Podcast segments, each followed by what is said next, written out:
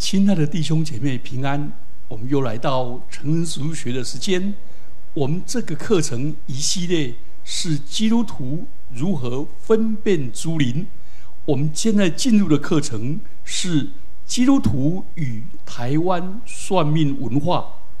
我们分成七点来谈。第一点是台湾算命的文化。台湾流行的算命术非常的繁多。除了传统的算命术以外，还有许多西洋进来的算命术也获得青睐。尤其在新人类和新兴人类的族群中，所热衷的，而且是越炫越神秘就越好。连受现代理性教育的师生，也难以抗拒算命术的神奇魅力。台湾的算命真的是五花八门。那宗教文化如果是心灵的反射和心灵的投射，那么算命文化反映出台湾人是怎么样的心灵现象呢？我们要从算命先跟学者的立场来探讨，然后我们再用基督徒的观点来分辨。好。第一大点的算命文化里面，我们来看算命先他们怎么说。圣米亚贤呐，所谓的命运学是用来改变命运、摆脱宿命论的辖制，因为命运可以借着方术的推演，找出神的旨意或者自然奥律的运作法则及判读的方法。而且我们可以事先就预测其发展的动向，进而掌握变化，防范未然，然后知所趋避，有所运用，以增进个人及集体的福祉。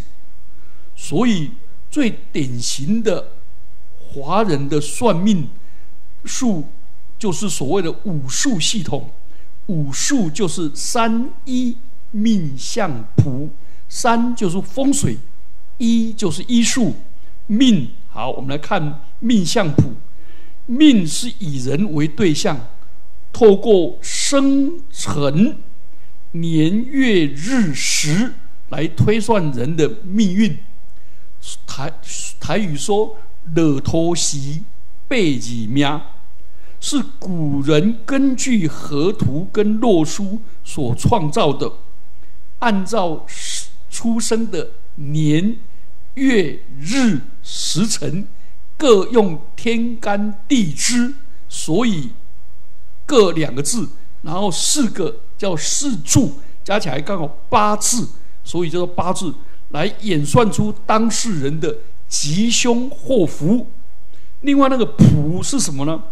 谱是以事件为对象。看事件发生的时间、地点、方位为准，推推算事事情的发展动态跟吉凶成败。另外一种相是探讨有形事物的形体，来断定它背后的影响。譬如说，真人经过人的手叫手相，看人的外貌叫做。面相，看人的骨头摸骨叫做骨相，看看那个住宅那个阳宅哦，叫做看阳宅叫做宅相，那做阳宅人住了叫阳宅，死人住了叫阴宅或者木相。基本上传统的命理学是以易学跟阴阳五行说为基础。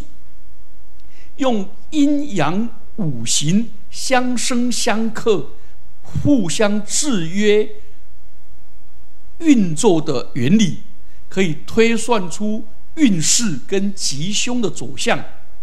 所以，算命先的基本的原理，它是把生命，它的生命逻辑是用象征跟对应的关系。人的身心的本质，宛如一个小宇宙。小宇宙对应自然界的大宇宙，那彼此产生深刻智化的对应作用，以及吉凶祸福成败的影响。所以，算命仙的流行跟人的宇宙观、人生观有相当密切的关系。不论东方的命理学跟西方的占卜，多追求对人事、环境、身心灵的观察、理解、诠释、预测、处置、修炼或治疗。所以，他们所采取的那个参考架构，他们的宇宙模式跟星座体系，还有诠释理论，跟他的表达方式，来然后来掌握它的真相跟全貌。所以，借此来了解人心灵里面最渴求跟他的价值的认同倾向。所以我们基督徒去了解知己知彼，而不是用。敌视、批判、价值批判，因为这些求助者，他们的心灵空虚而脆弱，他们需要我们的关怀。好，我们来看第二小方面，就是宗教学者来看算命仙的方法或者技巧。我们刚才是讲它的原理，现在讲它的技巧。算命仙虽然有存心不良、骗财骗色的，但一般而言，算命仙扮演心理师，安慰、指引方向，借借着命理来解释求助者的运势，然后运用巧妙的对话的技巧，顺应对方的心理，建立个人的权威，取得信赖，然后施行安慰辅导。有点像教会的告诫，通常能够发挥很大的说服力跟影响力。然后呢，算命先用的方法很像中医在在诊断的方法。第一个是望，第二个是闻、问、切。什么叫望呢？算命先善于察言观色，迅速因应求问者不同的身份。个性、处境，然后呢？因为人面由心生，所以他第一眼就看你的脸型，看你的气色，然后呢，分析你身体状况跟你的财运。气色好代表身体好，然后呢，人就有干练，就有干劲。如果一个尖耳活塞的人，第一印象不好，人际关系跟生意的交往就跟人疏远。好，第一个这个叫做望，观察；第二是闻，闻就是去觉察你的说话的速度、呼吸的频率，知道你的身体状况跟你的人格。然后性情暴躁的人，一般命运都不太好，人际关系也很糟糕。好发脾气的人就很难跟人相处。好，第三个是问，就是。通过一连串的问话，步步引君入瓮。譬如说，他问你：“你是不是从小的时候是不是得过一场大病啊？”你想一想，嗯，还真的有嘞。你就觉得：“哎呦，他好厉害，怎么知道我过去生了一场大病？”其实，人年人在幼儿期的时候，百分之九十九的人都生过大病了，就看你怎么理解。然后诸如此类的一直问下去，不断让你相信他的说话，然后接着他所说的一些虚无缥缈的东西，你都会相信啊。这个请参考上礼拜的心理学的那个、那个的的观念。好，算命先除了用命理来命理的解释来帮助求助者的运势，还应用非常巧妙的对话技巧。使用不同的对话内容、表达方式跟态度，有时候他非常的委婉，哎，把一些似是而非或避重就轻、虚实相间，依据对对方的应答内容、声调跟态度，那不断的了解对方的实况，估评估他的意图，就对方的性格、身份。地位跟处境就立刻的回应。所以这种对话过程被称为语言的逻辑。好，第四个是切，切的意思就是诊断你。通过上面的三个步骤，他大概判断你是什么性格、什么长相，信不信他。所以他就把求问者的处境跟命理就做一个相互的关联，然后不断的把处境读入命理。你这个处境是跟什么命理相关？然后呢，再把再读出命理所显示的含义。然后呢，最后无论这个算命先说什么，你都会照着做。所以过程中每个算命术都有它的解释原则。那算命先呢，反应特别快，他不断的在调整他沟通的内容，网罗各种运用的资料。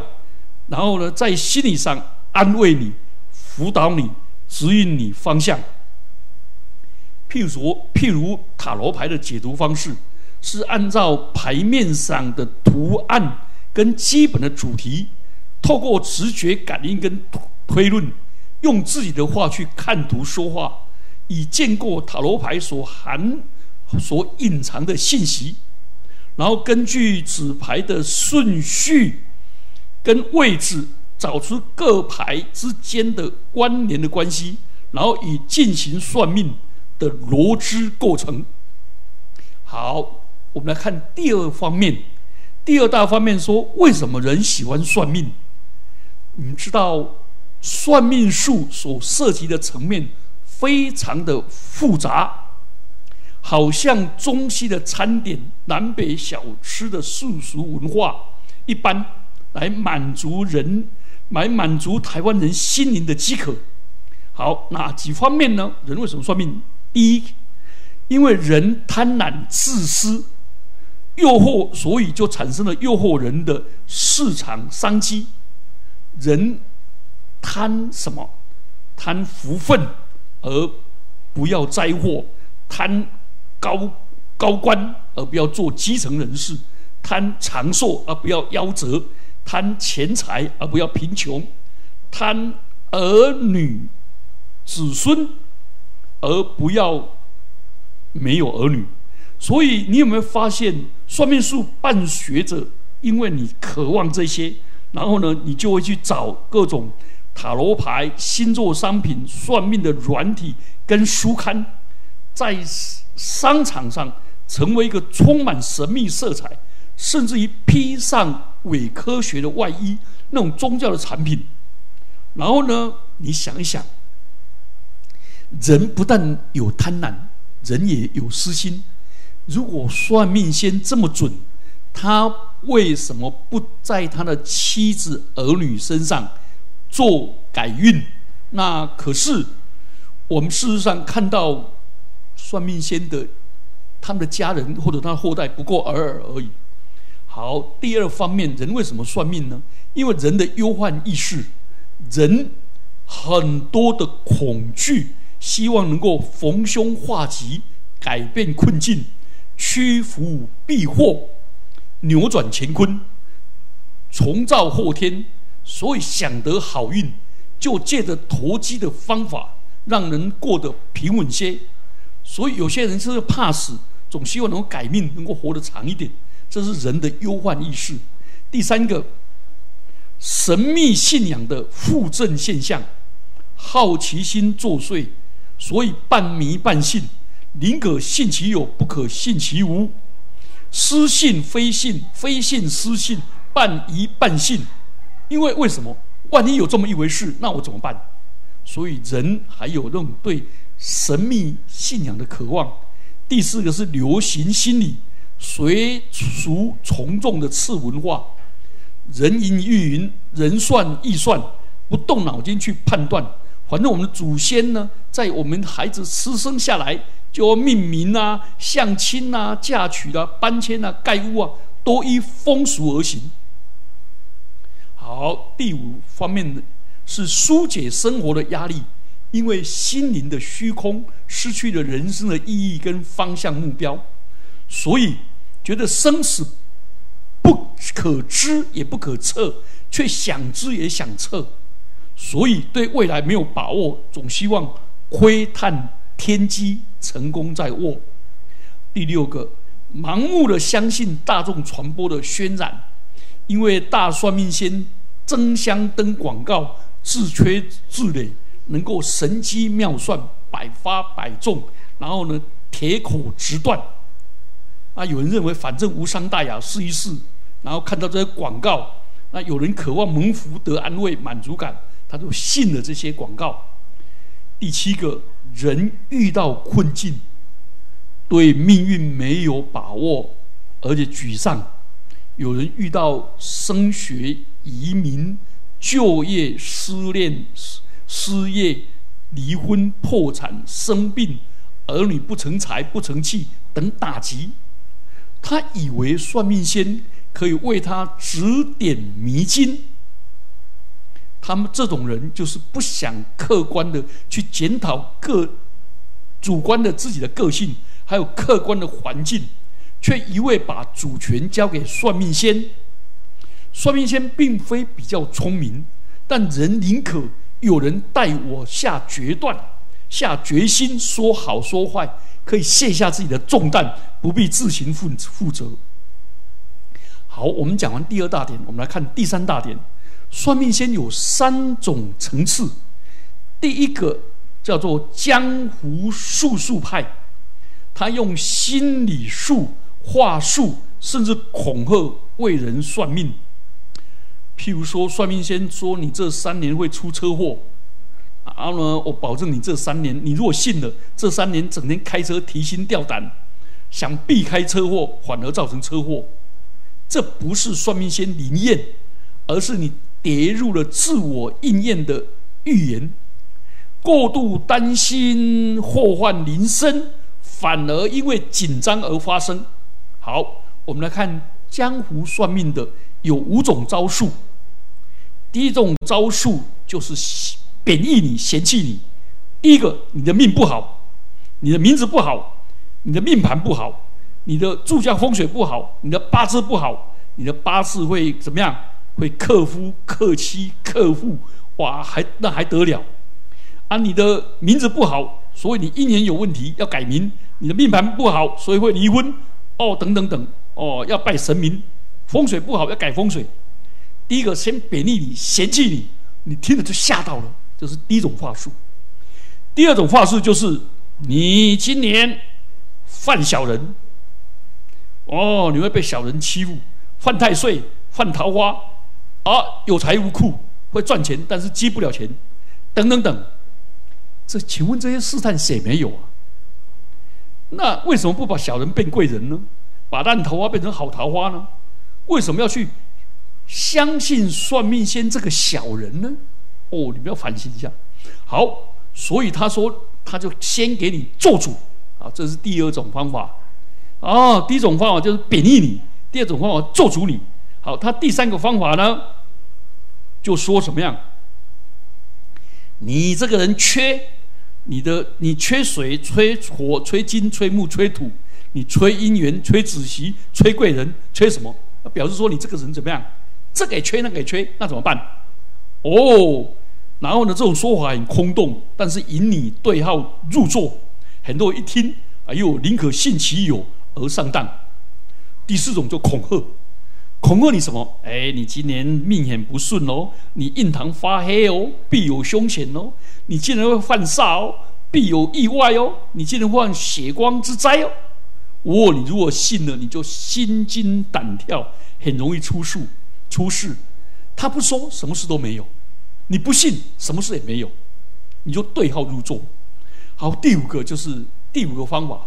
你有没有发现他贬义你，他咒诅你，做主你，然后羞辱你，啊，你还要拿钱给他，还要听他的话，然后恐吓你。好，第五种，这是江湖术数第五种，他假借通灵法力，他说我能通灵，我能够觉察到你不知道的事情，但是同龄人要透过介绍才有效，而且只跟有缘人同龄，那我跟你无缘，哦，他不想跟你通灵。结果你就心里更痒，你不要啊！那拜托啦，大师啊，怎么怎么？那你就怎么样？就很惨。我跟大家讲啊，很多同龄人在我面前都不灵，但是他们可以脸不红气不出的说：“哎呀，因我的功力比他还高，才失灵。”好，我们在讲的是江湖派。第二种叫做命理派，他是用命理学的理论来算命。通常所谓的铁口直断，那些人就是算计那些求问者，他们的优柔寡断，有求于人，所以他们就展开权威的发言，其实是很强的念力跟心理暗示。那命理派我们怎么来分辨呢？唐朝有一个吕才，双火吕，才干的才。他用当时最有名的《入命书》的八字八字理论理论，他去算鲁庄公、秦始皇、汉武帝、魏孝武帝，哎，结果发现这些人的命格都是贫贱无禄命，哎，结果这些人都是皇帝。然后秦始皇出生壬寅年正月，他是命穷而长寿。乱讲，秦始皇富甲天下，却短命。刚好相反，他说汉武帝是丁酉年七月七号天亮出生的，注定少少无关荣，老而方盛，说老来福了。就刚好相反，汉武帝刘彻十六岁就登基了，君尊天下，但年年老的时候，国势日衰，民不聊生。所以吕才就下结论说：“万不可信也。”好，第三种是通灵派。通灵派是算命先真的很灵验的话，背后可能有邪灵的力量替人算命。那有位朋友替人算命跟看风水的时候，先跟灵界通灵，透过灵界得知对方的问题跟背景。最后弄得他被灵入侵，多年夜不能眠，而且精血不止，直到信耶稣以后，他的问题才解决。第四个，我们来看算命的祸害，算命会操控制人的心。我们刚才讲的，算命是一种很强的念力，不管你对算命半信半疑，甚至不信，但是你千万不要算命。算命先并没有什么威力可以控制人的思想，而是求问者的心理受捆绑，变成把他的话，把他的话自己神入内化，成为自己的思想人格，然后就会自受制而不自知，然后危害。举个例子，有位大学的女教授，她。不算不相信命，但好奇心的驱使，竟然去算命。断算命先断定他四十九岁，他只能活到四十九岁，他不当一回事。但到四十九岁那一年，这句话就盘旋在他脑海中，以至于他整个忐忑不安。幸亏他那一年身心无恙，然后现在已经年近七十退休了，而且来听福音信主了。好，另外一另外第二个例子，某太太她生了女儿以后想得子，去算命什么时候可以生男丁。那个算命先说你命中无子，如果生男丁就夭折。哇，她大受打击，果然怀孕了。没想到生个男孩子，很高兴又紧张，因为怕做主，孩子一感冒发烧，她整个人都快崩溃了，不眠不休。所幸这个男孩子长大成人，结婚生子。第三个例子，前几年纽约有个算命先被告，告他的黄太太，因为他对黄太太说：“你今活不过今年。”所以把他吓得半死，而且又警告他，警告他天机不可泄露。他很愁苦，他不敢坐飞机回台湾做生意。怕摔飞机，不敢出出门，怕车祸。他所有的应酬跟所有的商业行为全部都取消，结果呢，全家陷入愁云惨雾。她整天哭哭啼啼，交代祸事。她先丈夫束手无策，几乎夫妻同归于尽，害得差点害死人，并且破坏家庭。结果过年以后，她没有死，但是生意没做成，精神受严重打击，越想越气，就去告诉告告算命仙。结果算命仙说：“哼。”是你祖宗基因德把你盖过的啊，等等等。好，第五方面，我们来谈为何算命不可信。第一个，算命是缺乏理性的观察、实验跟分析，都是臆测跟推论，它的准确度不是绝对的，是相对的，命中率不高，可靠性不大。但是你如果信了，对号入座，照他去做，你就会变成自我预言应验。第二个，在胎儿生下来的时候，难道就决定你的命运吗？可是，胎儿的气质、气质、遗传、环境、教育、机运，能不能有有好的老师、贵人提拔、同才的相助等等等？他都不在，都不在他的考虑之内。哪里是这样子？圣经告诉我们，我们出生的日子、年月、季节、年份，是用来记录跟敬拜上帝用的。日月星辰，他们只有发光权，并没有对人生命的掌控权。这是创世纪里面所说的，是为人类服务的。是定节期，啊，定节期的，是为了要敬拜上帝的。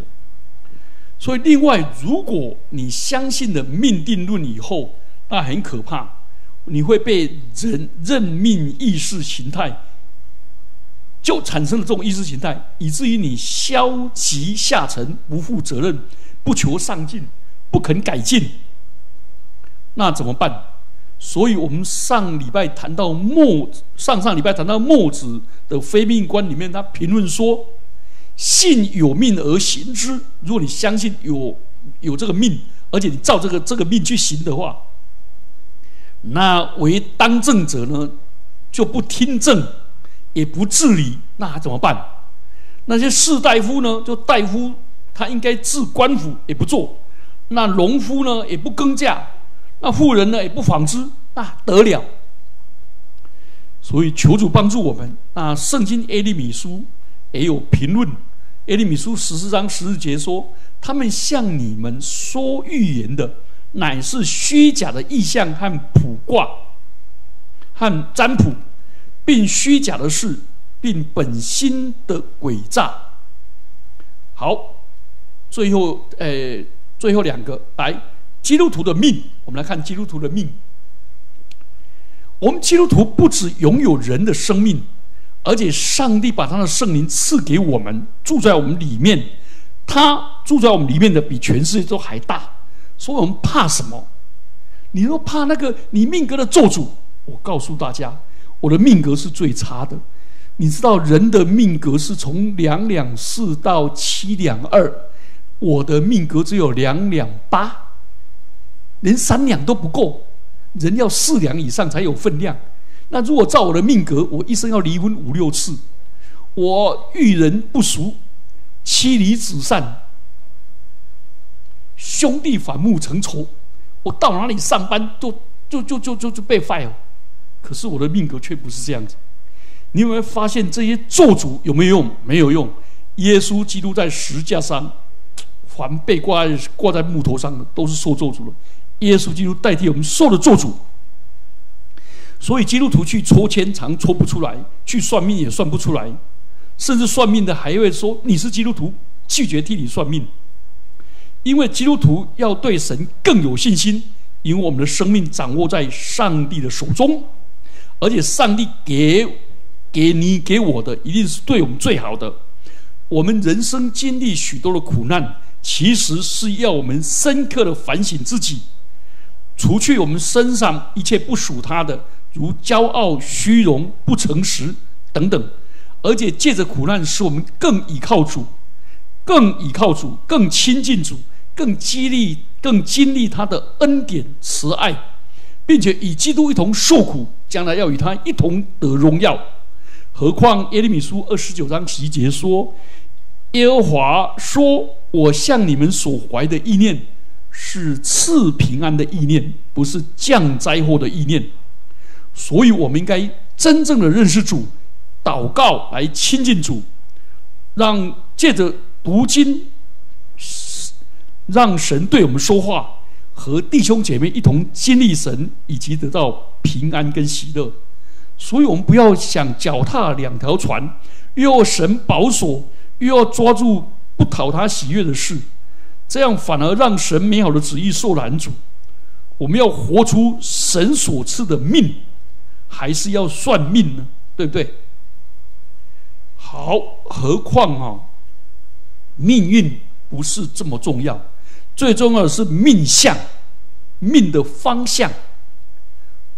你活在神的旨意当中，是最好的命。好，最后一点，我们来谈我们如何对算命者宣教传福音。你有没有发现，算命者，我们不要去羞辱他、贬义他、恐吓他，因为他本身去求告算命先的时候，已经被贬义、被羞辱、被咒诅、被恐吓了。所以，这样的人其实他需要的是怜悯。所以，你有没有发现，算命文化脱落，这个社会隐藏许多生活上的不确定、意外，让人忐忑不安、空虚寂寞，而且凸显台湾人在宗教上的迷惘跟失调。所以，他们想抓住各种算命术，来找到文化的认同跟生活的方向。所以，我们基督徒好像没有去提供必要的信仰内容，让迷失于人生大海中的台湾人有所遵循。反而，算命文化为人所逢的灾厄、挫败、意外，带来合乎命理逻辑的解释，并以过不在己、时来运转等命理语言来安慰人。奇怪，甚至教人家如何趋吉避凶、消灾解厄。所以，我们基督徒应该发展一套基督徒消灾解厄的方法。耶稣基督在十字架上都替我们完成了。所以，我们基督徒的宣教要回应这个急剧变迁、生活倍感压力的社会处境跟文化。而且，我们要积极的去参与心灵的重建跟文化的认同的草根工程，使众多心灵不安的台湾人唾弃那失事而非的算命师，唾弃那沉迷在现代算命文化中的命理逻辑跟整个被罗织的过程。如此一来，他们都能够得着信仰。好，华人喜欢说命理，想掌握命运、改变命运。其实人生最重要的不是命运，而是命相，生命的方向。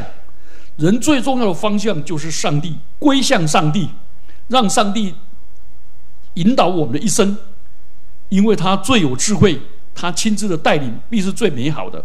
生命的方向对了，生命自然就改变。谢谢，我们一起祷告。主帮助我们，不但脱离算命的谬误，也让我们洞察他们背后的诡诈跟技术，更让我们同情那些求问者，也让我们基督徒提供一套方法，来提提供信仰，来满足他们的需求。奉基督耶稣的名祈祷，阿门。